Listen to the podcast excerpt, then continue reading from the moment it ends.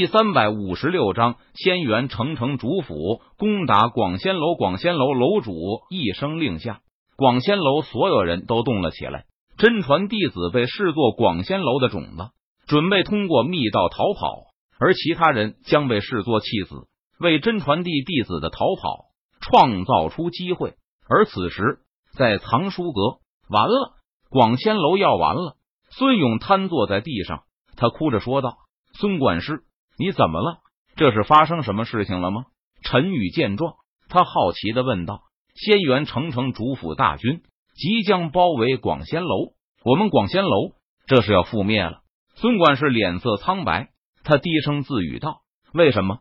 陈宇闻言，他不解的问道：“广仙楼的存在威胁到了仙元城城主府的地位，所以仙元城城主府要灭了广仙楼。”以此维持自己在仙元城的统治。正所谓一山不容二虎，一个仙元城只能拥有一个画事人。孙勇无奈的摇头道：“孙管事，我生是广仙楼的人，死是广仙楼的鬼。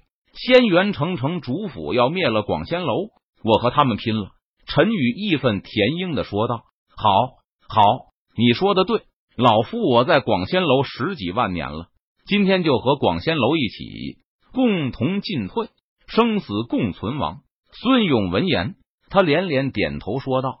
而此时，在广仙楼驻地外，仙元城城主府十万仙人已经将广仙楼团团包围了起来。广仙楼最近一段时间势力虽然急速发展，但是也不过只有两三万仙人而已。以两三万仙人面对十万仙人，实力的差距太过悬殊。不用想。也知道广仙楼的结局。广仙楼的人，给我听着！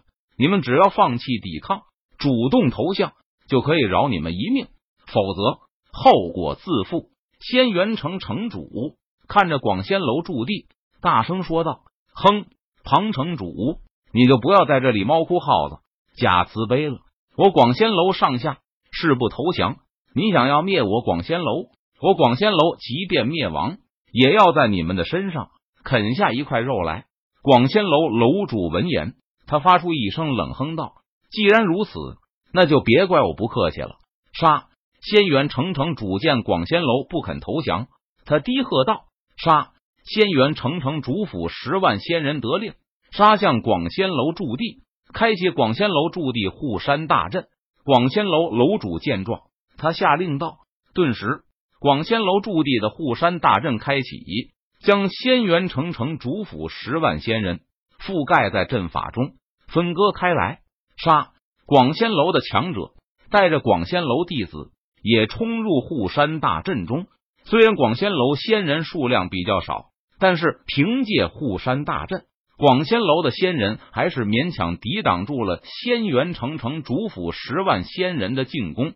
当然了，时间拖不了多久，一旦被仙元城城主府的人。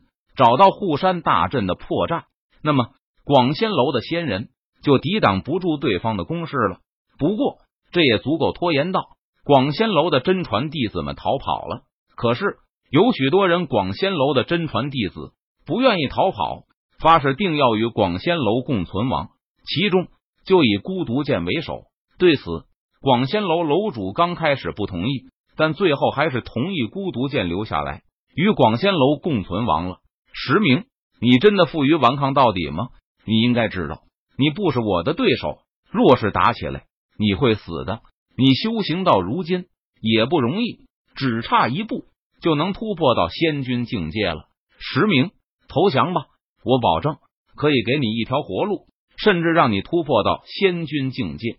仙元城城主府看着广仙楼的太上长老，劝降道：“庞城主，不用说了。”我生是广仙楼的人，死是广仙楼的鬼，我是不会投降的。我死则广仙楼亡，我生则广仙楼存。广仙楼太上长老看着城主府，他脸色毅然道：“既然如此，那我就不多说什么了。实名生死有命，你好自为之吧。”杀！说完，仙元城城主低喝一声，杀向了广仙楼太上长老。顿时，大战爆发。天空中轰鸣声不断，一股股战斗余波所形成的力量涟漪向四周扩散开来。几分钟后，一次猛烈的碰撞，突施广仙楼太上长老吐血倒飞而出。